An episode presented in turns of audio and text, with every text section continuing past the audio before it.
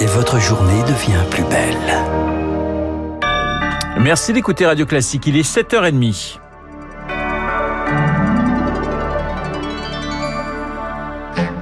La matinale de Radio Classique avec Renaud Blanc.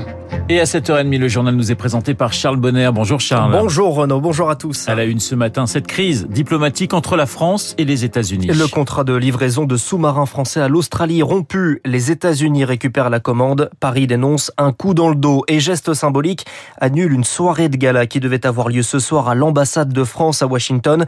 Ce projet mobilisait 650 personnes en France et cette décision très politique aura à coup sûr des répercussions économiques. Eric Kioch. La direction de Naval Group ne décolère pas depuis 24 heures et confie son immense déception. 650 personnes travaillaient sur ce projet, principalement sur le site de Cherbourg. Pour autant, aucune panique côté salarié, assure David Robin, délégué CFDT Naval Group. Côté emploi, c'est contenu. On a un carnet de commande qui est assez fourni et qui peut permettre le repositionnement de bon nombre de ses collaborateurs. C'est notre but aujourd'hui d'essayer de, que tout le monde retrouve sa place et retrouve un emploi. Même si ce contrat australien représentait 10% du chiffre d'affaires de Naval Group, il n'en était qu'à sa phase d'étude. L'impact à court terme reste donc limité selon Vincent Groiselot, journaliste et expert de l'industrie navale. Les conséquences financières sont moins importantes qu'elles l'auraient été dans 2-3 ans si on était à la veille de lancer la construction des sous-marins, si Naval Group avait mis en place tout son réseau de sous-traitants. Là, ça aurait été catastrophique. C'est à moyen terme que le coup pourrait s'avérer rude, accusé depuis de longs mois en Australie de ne pas respecter le calendrier, de dépasser les budgets et malgré les contestations de Paris,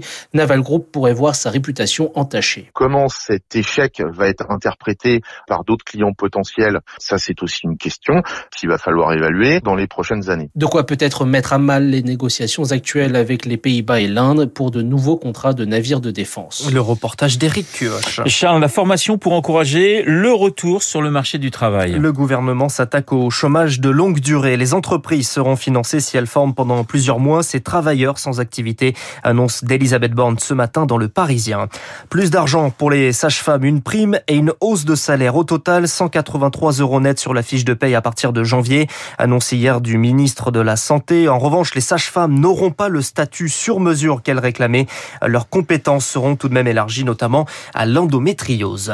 Des entrepreneurs, des livreurs, des commerçants, il y a 3 millions d'indépendants en France et Emmanuel Macron les cajole. Plusieurs annonces hier lors d'un discours devant l'UDP, la principale organisation des indépendants.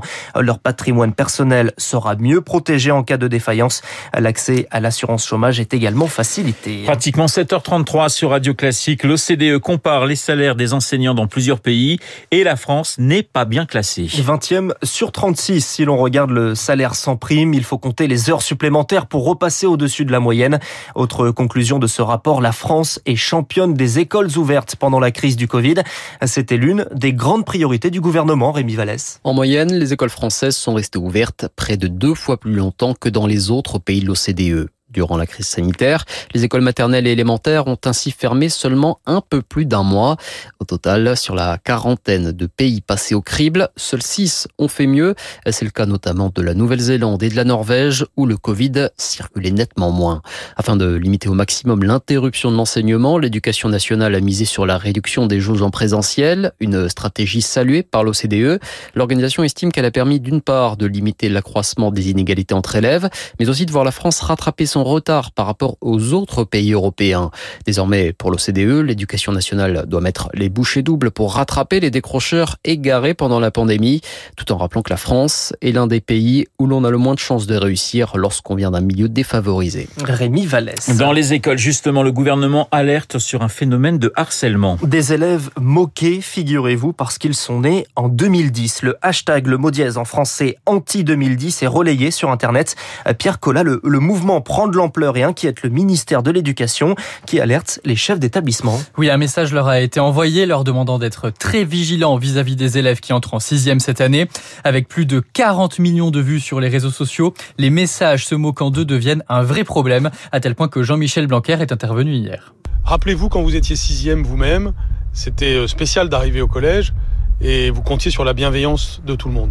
Eh bien, soyez bienveillants à votre tour. Soyez des vecteurs de fraternité. Soyez des ambassadeurs contre le harcèlement.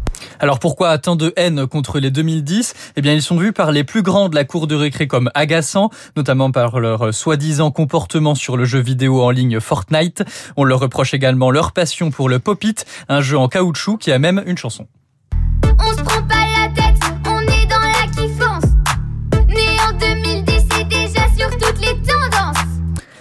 Millions de vues en un mois. Alors, euh, les petits moqués par les grands dans la cour, ce n'est pas nouveau, mais l'ampleur du phénomène sur les réseaux sociaux euh, crée une véritable angoisse chez les enfants et certains parents. La police nationale rappelle que le cyberharcèlement est un délit et qu'on peut signaler ces comportements en ligne. Et Pierre Collard. Charles, on change totalement de sujet. Le confinement allégé en Martinique. À partir de lundi, les déplacements seront possibles dans un rayon de 10 km. En revanche, le couvre-feu est maintenu entre 19h et 5h du matin. Là-bas, le taux d'incidence est de 266 nouveaux cas pour 100 000 habitants. À l'échelle nationale, ce taux est de nouveau inférieur à 100. Emmanuel Macron a évoqué un allègement des contraintes. C'est le cas sur le littoral des Pyrénées-Atlantiques. L'obligation du port du masque est levée dans la rue. Olivier Faure, confirmé à la tête du Parti Socialiste, le premier secrétaire réélu facilement avec 73% des voix face à Hélène Geoffroy, la maire de Vaux-en-Velin. Et puis on fête un anniversaire aujourd'hui, les 40 ans du TGV. Le train à grande vitesse lancé par Georges Pompidou, construit sous Valéry Giscard d'Estaing et inauguré sous François Mitterrand. Emmanuel Macron se rend aujourd'hui gare de Lyon pour rencontrer son petit frère, le TGV-M, le TGV du futur, plus confortable, plus écolo.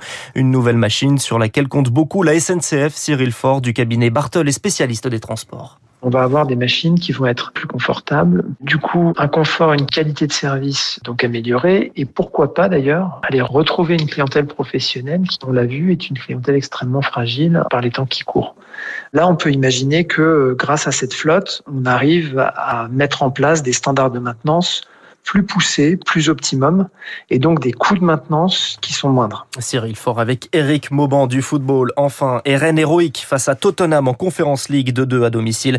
En Europa League, Lyon et Monaco vainqueurs. Pour Marseille, la déception à 11 contre 10. L'OM concède le nul face au locomotive Moscou 1-1 dans les dernières minutes. Mais vous n'arriverez même pas à me mettre en colère, mon J'essaye cher Charles. Le journal à grande vitesse de Charles Bonner que nous retrouverons à 8h30 pour un prochain point d'actualité. 7h37 dans un Les spécialistes François Geffrier et puis David Doucan qui nous parlera de l'arbitrage au